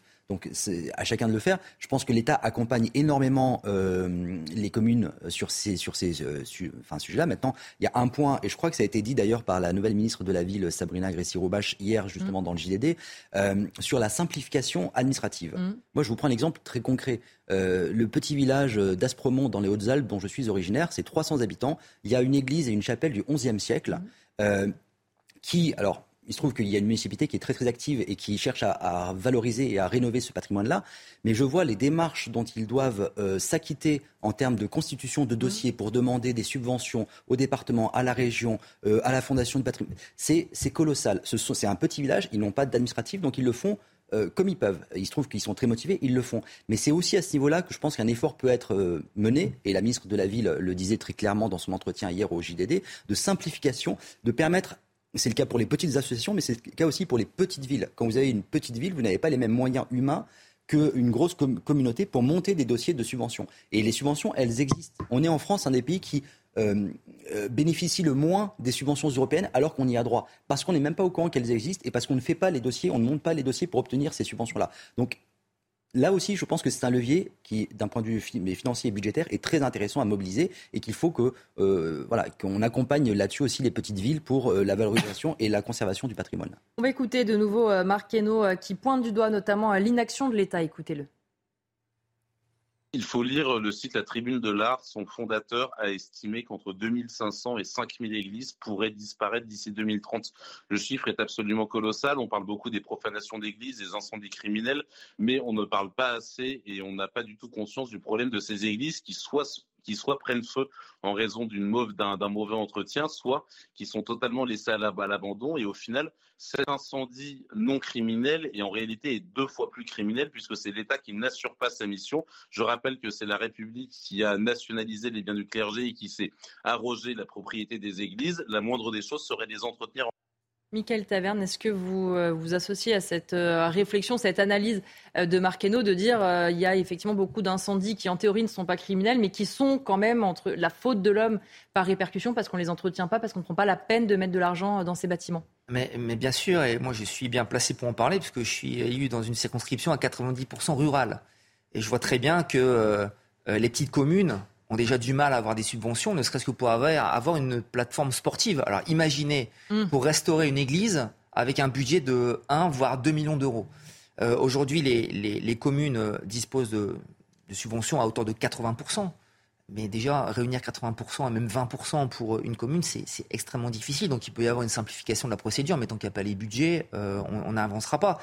Mais c'est surtout le pire, euh, c'est que, vous savez, euh, avant la suspension des travaux à l'Assemblée nationale, nous avons débattu sur euh, le financement de la restauration, vous savez, par rapport aux émeutes. Oui, le projet de loi urgence. Le, le, projet de loi, eh ben, qui sera les premiers pénalisés eh ben, Ce seront les maires des petites communes, puisqu'ils vont prélever sur la DETR, vous savez, la dotation de l'État pour les territoires ruraux.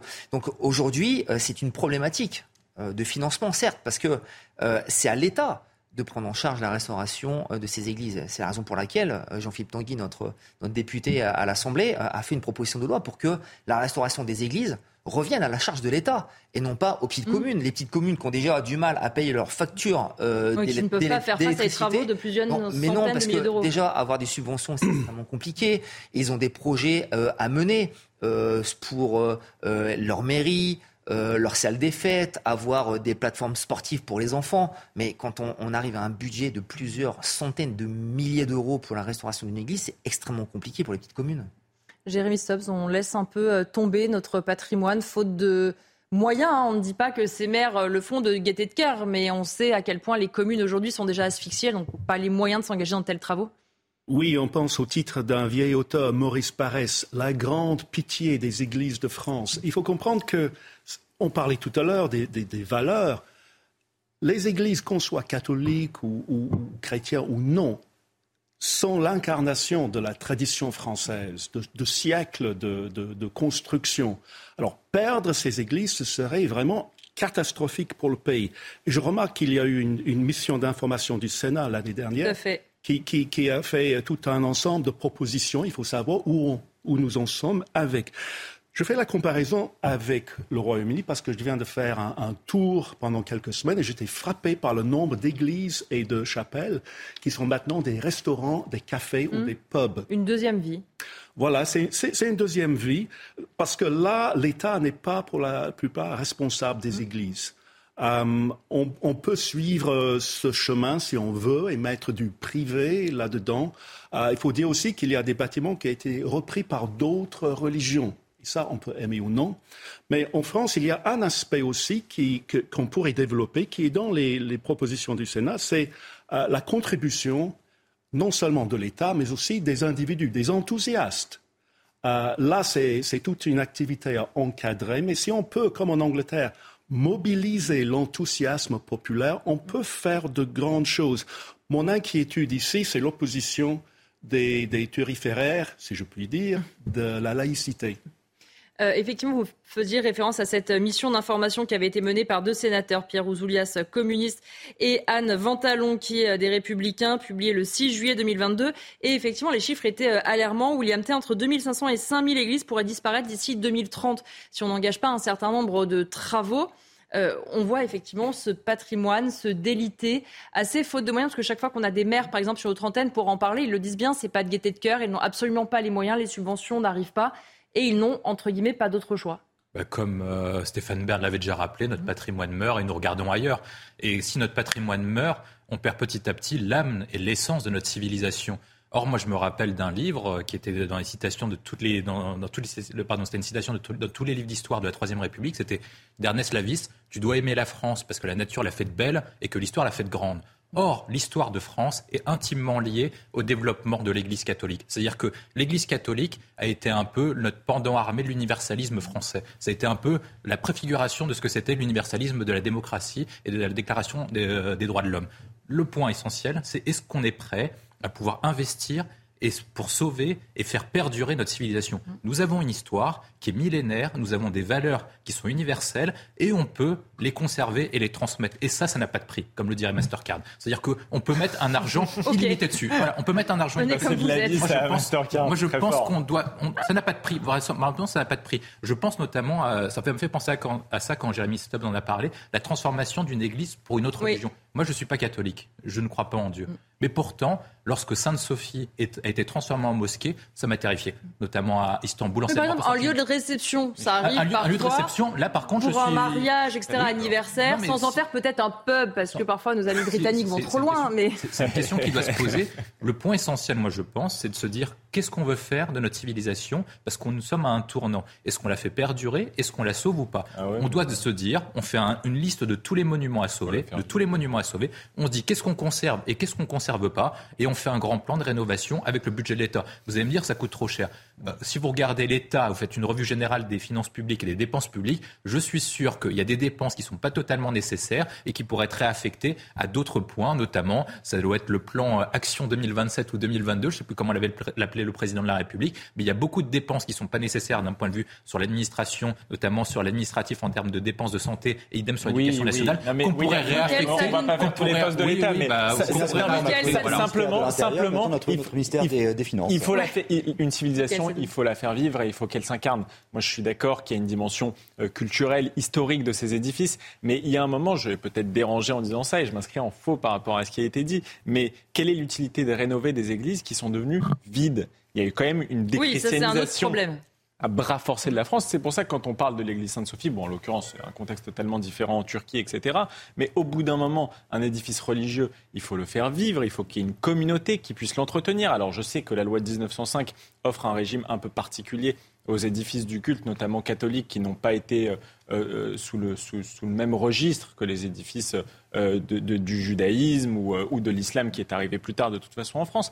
Mais au bout d'un moment, l'entretien de ces édifices, il doit aussi se faire par une communauté qui donne par l'aumône et qui sert aussi à restaurer les édifices. Il y a en France un statut d'association cultuelle qui permet d'assurer cette restauration euh, et, et l'entretien des édifices du culte. Donc il y a un moment où est-ce que tout doit revenir à la charge de l'État jusqu'à même l'entretien de ces édifices religieux qui parfois sont vides? Moi, je ne suis pas sûr. Pour terminer justement euh, cette partie, on va rejoindre euh, Henri Dancel. Vous savez, c'est ce euh, héros d'Annecy qui faisait son tour des cathédrales. Eh bien, il est allé pour nous en Picardie aujourd'hui. Regardez.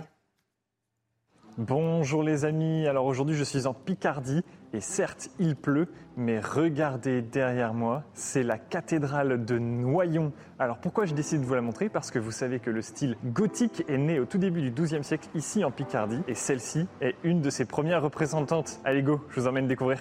La date du début de la construction de cette cathédrale est située aux alentours de 1150. Regardez sa façade, on y observe un aspect massif. C'est vraiment le début du gothique et quand on rentre dans la nef, on s'aperçoit que tout est très géométrique. Cette simplicité était voulue par les architectes de l'époque qui cherchaient d'abord la hauteur et la lumière. Le raffinement des sculptures viendra plus tard et on s'en rend bien compte d'ailleurs en rentrant dans la chapelle Notre-Dame du Bon Secours, construite sous François Ier, donc à la Renaissance. Admirez toute la richesse des sculptures, notamment au milieu des voûtes. D'habitude, aux extrémités, on y retrouve une façade avec un portail à l'extérieur et une grande rosace au-dessus. Eh bien, à la cathédrale de Noyon, chaque bras du transept se termine en arc de cercle avec trois rangées de vitraux. Cela favorise l'entrée de la lumière dans la cathédrale, ce qui lui donne un aspect très lumineux, très clair. Et comme tout bon édifice gothique qui se respecte, on découvre déjà quelques fantaisies scripturales, notamment au niveau du triforium qui est cette partie qui fait le tour de l'édifice à mi-hauteur. Eh bien, regardez au niveau des voûtes, il se cache quelques têtes de moines. Mais chut, pas trop fort, il ne faudrait pas les réveiller. Et voilà, j'espère que cette petite visite vous a plu de cette cathédrale pas très connue mais pourtant absolument marquante pour son époque. Vous savez ce qu'il vous reste à faire, allez la visiter. Et puis moi, bah, j'allais chercher le soleil ailleurs. À bientôt pour une nouvelle cathédrale. Voilà, pour terminer euh, en image sur la thématique qui nous occupait, on marque une dernière pause dans l'heure des pros, dans l'heure des pros pardon, et on se retrouve avec mes invités. On va parler notamment des fêtes de Bayonne. À tout de suite.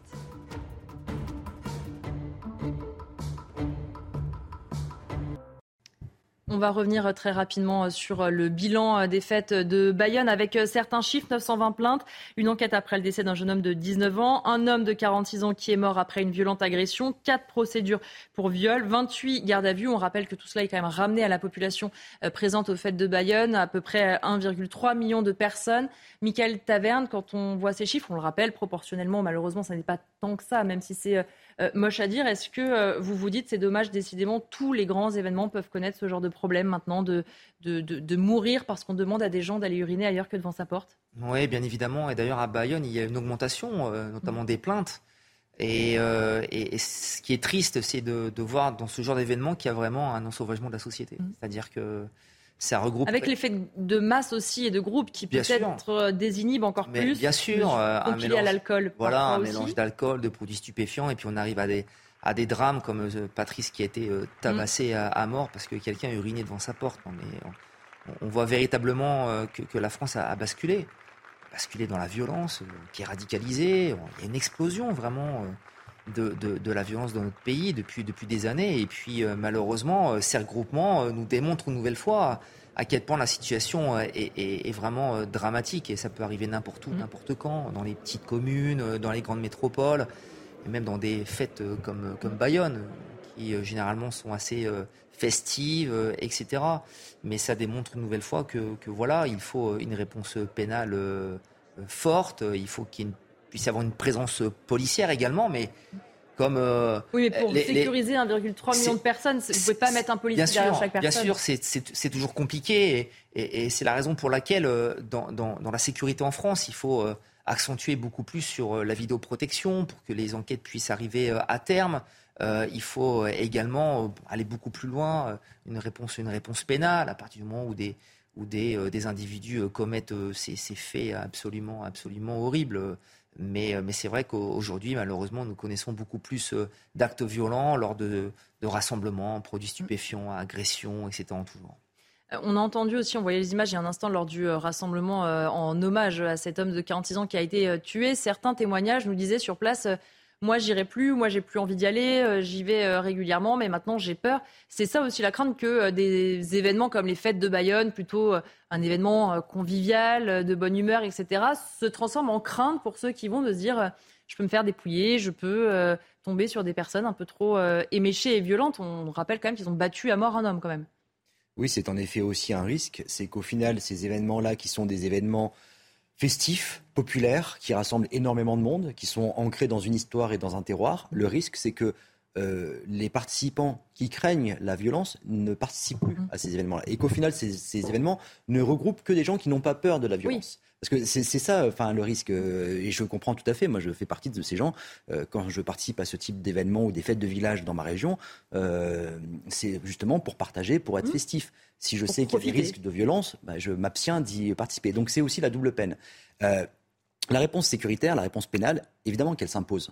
Mais une fois de plus, quand vous avez dit ça, bon, on ne règle pas le problème de la violence. La, violence, elle, la réponse pénale, elle est indispensable pour les victimes, bien sûr, et puis pour la réponse globale qui est apportée à un acte délictueux. Mais simplement, avec la réponse pénale, vous n'apportez pas de solution à long terme au problème de la violence. La violence, on le voit bien, ce n'est pas uniquement français, c'est généralisé malheureusement. Il y a une montée exponentielle de la violence qui irrigue dans l'Occident. Euh, dans l'Occident. Oui, mais euh, enfin, euh, il y a des pays qui sont bien plus violents que la France, qui ne sont pas en Occident. Mais, c'est une dire que ce que dit le rapport de la CIA, c'est que la montée des violences a lieu en Occident, alors que dans les autres pays, Sud notamment, ça se en tendance baisser. Oui, mais, oui, mais le point de départ n'était pas le même. Oui, le point de départ n'est pas le même, évidemment. oui. Il faut pouvoir le comparer. Mais cette montée des violences, elle n'est pas n'est pas propre à la France, malheureusement. Donc simplement, la question, elle doit être aussi abordée de manière beaucoup plus globale. La, réponse pénale, évidemment, c'est ce qu'il y a en bout de, chaîne. Mmh. C'est la, réponse qui est attendue par les Français. Oui, quand il y a mais qui ne, règle pas, voilà, qui ne règle pas le problème. Le problème, il est beaucoup plus global. Il passe, évidemment, mais ça, c'est du travail de long terme, par l'éducation par l'école, le rôle de l'école, euh, le, développement ou le redéveloppement d'un certain sens civique, euh, le, euh, le narratif aussi de ce qui constitue notre nation. Euh, de la solidarité aussi nationale qui doit s'exprimer dans tous ces, événements. Moi, je suis quand même toujours enfin, étonné de, euh, dans ces grands événements où participent des centaines de milliers de personnes, évidemment qu'il y a un devoir de chacun des citoyens de vigilance et de, solidarité. On ne peut pas mettre un policier derrière chaque ah participant, c'est une évidence. Donc il y a aussi ce principe, je pense, de solidarité, et, et c'est là aussi qu'on on ne peut que le déplorer. On est devenu, en tout cas on le devient, une société de consommateurs là où on, devrait être une nation de citoyens, avec les devoirs de solidarité que cela implique. Et on voit bien qu'il y a une déperdition, une individualisation de plus en plus forte des pratiques euh, du, quotidien. Donc ça, on ne peut que le déplorer. Moi, vous savez, si je suis en politique, c'est aussi parce que je reste optimiste euh, et que je pense qu'on a euh, largement encore la possibilité d'inverser ces tendances-là. Donc ça demande aussi beaucoup d'efforts. La réponse pénale est une des réponses qu'il faut apporter immédiatement, en effet, mais sur le long terme, il y a beaucoup d'autres euh, leviers à développer. D'accord. Voilà. suis d'accord, mais si, si on savez, que sur la quand, pénale, quand on parle pas. de prévention, etc., excusez-moi, mais ça fait, ça, fait, ça fait plus de 20 ans qu'on entend parler de prévention et on, on voit qu'aujourd'hui, Là, je parle pas de prévention. Hein. C'est. Oui, mais bien ne tombons quand on pas parle dans de un l'école, etc., mais on, on est tous d'accord. Euh, l'autorité passe par l'école en premier lieu, on est, on est tous Par d'accord. la famille aussi. Mais, par la famille, mais bien sûr, mais on voit bien que le, le problème est beaucoup plus compliqué que ça. Euh, la violence aujourd'hui, c'est radicalisé. On voit, il y a 20 ans, euh, tirer sur un policier, c'était extrêmement rare. Aujourd'hui, leur foncer dessus, ça devient quasiment euh, naturel. Mais c'est pour ça qu'il y a euh, aussi des points. Là, on a parlé d'éducation, euh, famille, etc. Mais les, enfin, c'est, c'est- c'est un peu des portes ouvertes, mais il se- c'est des sujets sur lesquels il faut vraiment qu'on travaille. Les réseaux sociaux, les jeux vidéo, tout. Enfin, on a moqué le président qui a pointé du doigt la responsabilité aussi des réseaux sociaux. Mmh. Très, dès le plus jeune âge, de la facilité à véhiculer des messages de violence et de haine sur les réseaux Mais- sociaux. mais Les jeux regardez- regardez c'est- bizarre, les jeux vidéo et les réseaux sociaux ont toujours le même effet sur les mêmes personnes, de même que l'alcool et, euh, et les produits stupéfiants. Donc il y a juste un moment où il faut avoir encore une fois un peu de bon sens, je pense, sur le sujet. C'est toujours les mêmes profils, des racailles qui viennent gâcher la fête à chaque fois, que ce soit Pour l'instant, pour ils le Nouvel An, trois hommes n'ont pas été interpellés. pour le C'est pas 14 de ce qu'il juillet, et maintenant ce sera aussi pour les fêtes de Bayonne. Donc ces gens-là ont vocation à nous impressionner avec leurs effusions de violence. Donc moi, une fois de plus, protéger ceux qui fêtent dans la joie et la bonne humeur et taper sur ceux qui manifestent leur joie avec des tirs de mortier et avec des coups sur les personnes. Voilà, c'est très simple. Par ailleurs, moi je suis d'accord, il y a tout un travail à faire, c'est global éducation, même pourquoi pas culture, travail, économie. Et ce que vous disiez sur les chiffres de l'économie, évidemment, est positif et portera probablement certains fruits. Mais est-ce que le gouvernement agit sur tous ces pans-là? Ma réponse, c'est non. Où est l'éducation un peu dure et un peu répressive quand on nomme Papendiaï? Il a été Oui. sorti du gouvernement. Oui, mais- heureusement, et heureusement. Mais oui, mais il, il y est resté pendant un an, ça ne vous a pas échappé. Non, Euh, ça c'est où, sûr. Où, où est la, la justice un peu euh, euh, ferme quand on nomme Nicole Belloubet Ah, qui, a, qui qui qui libéré, qui a des djihadistes sont plus en poste, donc vous devez être satisfait des mais, exercent ces mais fonctionnaires, je, je me Mais réjouis évidemment, je me réjouis évidemment de la droitisation réce- euh, récente de la majorité, mais je considère que trop de temps est passé et que les actions euh, euh, définitives n'ont pas été prises sur moult sujets. Donc maintenant, j'en attends beaucoup plus du pouvoir politique ce qui et c'est pour ça que je me tourne vers ça, vous. Ça ne date pas de l'élection des, des, des Mais vous avez raison. un peu trop facile. Vous avez raison, mais c'est Nicole Belloubet, les responsables qui politiques se sont trop refilés la patate chaude et à force de dire que ça n'était pas eux, qu'ils n'étaient pas responsables du chaos, ce qui est tout à fait vrai, c'est une situation de long terme, ils ont fini par ne rien faire et consentir à de plus en plus de compromis avec une certaine doxa. Mais je dis ça. Je parle aussi d'un climat général du débat public. Quand Rima Abdulmalak accuse une chaîne comme CNews parce qu'on ose parler des faits de violence, on Il ose parler accusé. du djihadisme et qu'elle Il sous-entend que CNews serait Elle une chaîne a d'extrême clairement droite. Je vais être obligé de prendre la défense de la culture Franchement- parce que les propos que vous lui prêtez ne sont pas ceux qu'elle a tenus. Ah bah, Il- dis donc, il faudra les expliquer. assez Ah bah, Elle-même disait qu'il fallait que l'ARCOM s'occupe de nous pour savoir si on avait encore le droit d'être diffusé ou pas. C'est un appel à la censure. Je, souscris au propos de la ministre de, la Culture. Autant Papendiaï a eu une Bah, attaque euh, assez frontale sur la ligne éditoriale de Vous dites qu'on doit s'interroger sur le fait qu'on continue. euh, Ce, ce que la ministre de la Culture a dit, euh, je vais quand même, euh, je suis ob- enfin, obligé de reprendre ses propos et de prendre sa défense. C'est simplement qu'on a une autorité indépendante qui gère justement l'attribution des licences euh, Oui. et qui est l'ARCOM, et que c'est à l'ARCOM de veiller à ce que le cahier des charges auxquels sont tenus tous les Pas médias. exactement dit comme ça, mais on va pas faire un débat sur Bon, ça n'a pas grand intérêt. Vous, vous voyez bien le sous-entendu qu'il y a derrière. Est-ce que je dénonce dans ça? Évidemment, ce n'est pas pour viser une personne ou une autre ou pour vous mettre en porte-à-faux. Mais simplement, il y a un état du débat public en France qui refuse de voir ces sujets et qui accuse d'extrême droite toute personne qui essaye de- d'exhumer un petit peu ces sujets et de les traiter rapidement. Voilà. Je voudrais qu'on change. de- William, t'as un mot rapidement, après Ah, on va moi- parler des pompiers. Moi, je, je- je voulais juste te dire ça parce qu'il faut bien insister dessus. C'est une minorité d'emmerdeurs qui empêchent les Français. C'est de- un gros mot. De- vous pouvez le formuler, mais le- je reprends les mots du président de la République. Et je vais, Vous avez raison. Alors citez-le comme ça, ça passe et, et- justement, je vais, je vais y arriver, je vais expliquer pourquoi est-ce que c'est un problème. Parce qu'en fait, ça reste une minorité, et on, quand on sûr. parle d'ensauvagement, on a raison de parler d'ensauvagement, et même de radicalisation des actes. Seulement, c'est une minorité Mhm. qui empêche les Français d'avoir leur- d'avoir de vivre correctement et de modifier leur comportement. Quand vous dites que vous êtes obligé de regarder si vous allez à une fête ou pas, de peur d'être agressé, de peur d'être volé, voire d'être violé, ça pose quand même question sur notre sécurité dans le pays. Et moi, je pose une question. Si c'est une minorité, et je pense que c'est une minorité, Pourquoi est-ce qu'on a réussi lors de la crise sanitaire à empêcher une minorité qui, justement, le président de la République avait appelé d'emmerdeurs, d'aller les emmerder vraiment Pourquoi est-ce que le président de la République n'a pas la même vocation envers une minorité d'émeutiers, d'agresseurs, de violeurs, de voleurs, de leur pourrir la vie? Moi, je pense qu'il devrait avoir ce courage-là. Ce n'est pas une question de loi, c'est une question de courage politique. Et si le président de la République a pu avoir envers certains qui conduisaient à une certaine faillite, comme il l'appelait de notre politique de santé, notamment lors, lors de la crise sanitaire, il peut avoir la même réflexion sur des personnes qui nous emmerdent au quotidien dans la vie de tous les jours, qui nous obligent à modifier de comportement, d'avoir peur dans les transports publics, d'avoir peur d'être volés, d'avoir peur d'être agressés. Et je pense d'empêcher les jeunes de pouvoir prendre le bus et de prendre les transports en commun tranquillement. Je vous renvoie aux sanctions qui ont été prononcées contre les émeutiers et les pilleurs et qui ont été extrêmement dures. Et Il a fallu des émeutes pour avoir des sanctions pénales. Non, non, non justement, euh, justement c'est que la sanction pénale, elle est tombée de manière extrêmement ferme. Non, mais il a fallu attendre les émeutes pour avoir des, des sanctions pénales. Mais dans ce cas-là, on parle de Bayonne, le chauffeur de bah, bus qui a été tabassé, ils ont, ils ont été libérés. Excusez-moi, il y a un moment, euh, il y a un moment, il faut une réponse pénale forte. Il ne faut pas attendre d'avoir des émeutes. Il faut qu'il y ait une réponse pénale tout au long de l'année. Et on va parler euh, maintenant de tous ceux qui se dévouent pour les Français, notamment euh, les pompiers, parce qu'avec la météo, on a un peu trop tendance à penser que c'est le retour au calme pour eux. Eh bien, pas si sûr. Évidemment, la situation est moins dramatique que l'an dernier, mais ils restent sollicités tout au long de l'année et particulièrement cet été. Un engagement total pour eux, évidemment, et des concessions nombreuses. Regardez le reportage, il est signé Dounia Tangour. Incendie, feux de forêt à répétition, vigilance accrue. Les soldats du feu sont plus que jamais sur le qui-vive en cette période estivale. Même si certains parlent d'un début d'été calme en comparaison avec nos voisins européens, sur le terrain, les pompiers multiplient les interventions au quotidien. C'est le sacrifice de leur vie personnelle, parfois même aussi euh, de leurs vacances, qui permettent aujourd'hui euh, de déplacer l'ensemble des moyens sur l'ensemble du territoire national pour toujours répondre à cette stratégie opérationnelle d'attaque massive sur feu naissant et en même temps répondre à toutes les sollicitations opérationnelles des interventions du quotidien. Désormais, l'objectif des prochaines années est fixé avec la formation de plus de volontaires.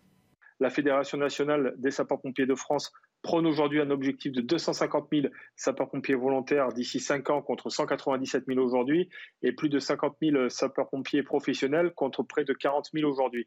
Même si cet été semble plus calme par rapport à l'année dernière, le nombre d'hectares brûlés s'élève pour l'heure à plus de 21 000 et reste bien au-dessus de la moyenne. Oui, oui, William. Justement, moi, je vais donner une remarque. Comme Emmanuel Macron, ça a été sa fête ce matin, je vais dire qu'il a fait quelque chose de bien sur ce coup-ci. Parce que sur la question de la stratégie de lutte contre les incendies, de toute façon, avec ce qu'on appelle le réchauffement climatique et les conséquences du dérèglement climatique, les, ce qu'on appelle les catastrophes naturelles apparaissent de manière plus récurrente et surtout de manière plus importante. Or, depuis l'année dernière, un mécanisme qui était en sommeil a été réactivé sous l'impulsion de la France, qu'on appelle le mécanisme européen de protection civile. C'est-à-dire que face aux incendies, eh ben, on utilise les effets européens pour faire en sorte que lorsque vous avez un départ de feu d'incendie en France, en Grèce, eh ben, on utilise tous les moyens européens pour le faire. Et je pense que ce type d'action permet de montrer, d'une part, qu'avec l'Europe, on peut avoir un effet de levier de nos ambitions nationales et de pouvoir y répondre. Et surtout, ça a été la France qui a eu l'initiative d'un dispositif qui était dormant. Et comme j'avais été assez critique contre le président de la République ce matin, je pensais que c'était bien de lui rendre hommage sur ce coup-ci. Eh ben, bravo, William Vous passerez la petite vidéo quand même de, la, de la... On va, on va l'extraire et on va la mettre sur les réseaux sociaux. Euh, Jérémy Stubbs, l'été dernier, les pompiers avaient fait une euh, tribune dans les colonnes du JDD expliquant que euh, l'attention était portée sur eux parce que c'était l'été, qu'il y avait de violents incendies, mais qu'ils voulaient ne pas être oubliés. On voit qu'il y a eu effectivement, notamment sur la coopération européenne, qu'il y a eu aussi beaucoup de choses mises en place pour défricher, pour faire attention, d'être davantage dans la prévention. Est-ce que vous diriez qu'ils ont été entendus et que c'est peut-être aussi ça qui explique que cette année, pour l'instant, et en touche du bois, il y a moins d'incendies que l'été dernier? Dans une certaine mesure, euh, de même qu'il faut des émeutes pour qu'il y ait des, peines exemplaires, il faut des incendies pour que les, les, euh, les pompiers euh, soient pris en considération. Évidemment, les ressources de l'État sont limitées et elles vont toujours là où il y a l'urgence. Mm. et il faut être dans une situation d'anticipation plutôt. proactive plutôt que réactive, comme disent les managers. Mais je me souviens qu'une partie du problème venait des écolos qui, qui, qui, veulent que l'État, euh, que la nature... Euh, oui, se développe toute seule, tranquillement. Se développe tout seul. Tandis qu'il faut gérer les forêts. Depuis des siècles, on gère la nature et il faut continuer à le faire. Il faut qu'il y ait euh, des chemins pour que les, les, les, les, camions des pompiers puissent approcher des feux. Il faut dégager. La végétation ne soit pas trop proche des maisons non plus. Voilà, euh, voilà. il y a aussi une question d'assurance, mhm. n'est-ce pas, n'est-ce pas, n'est-ce pas? Il, il, il, y a énormément de choses à faire et euh, c'est un grand problème pour la France parce que la France a un sud Et là, il fait très chaud. Et c'est bien, mais il y a tous ces, ces inconvénients. Michael Sadoun, c'est vrai que les pompiers, l'été dernier, avaient vraiment lancer un cri d'alarme en disant c'est plus possible, on ne pourra pas tous les étés euh, faire face à cela. Alors la météo, euh, malheureusement ou heureusement, aide un petit peu, mais euh, on a vu, ils avaient aussi été reçus à l'Elysée, que comme le disait Jérémy à l'instant, que ça avait eu au moins le mérite qu'ils soient un peu entendus et qu'on se pose la question de ne pas toujours réagir à ces incendies, mais de se dire on a peut-être des moyens de les anticiper, de les éviter, même si évidemment le risque zéro d'incendie n'existera jamais. Bien sûr, euh, comme, comme les policiers, j'ai envie de saluer le, dévouement des pompiers euh, qui sont toujours là, euh, sans rien dire, je dirais avec un traitement qui ne correspond pas toujours au niveau d'utilité publique qu'ils ont.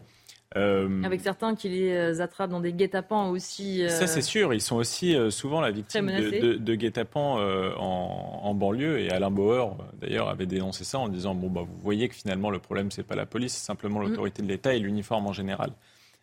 je rejoins William sur euh, le, déploiement du mécanisme européen par Emmanuel Macron. Je trouve que c'est salvateur, surtout sur ces sujets-là qui ne connaissent pas beaucoup de frontières, parce que je connais peu d'incendies qui s'arrêtent à une frontière mm. en disant je ne touche que la France.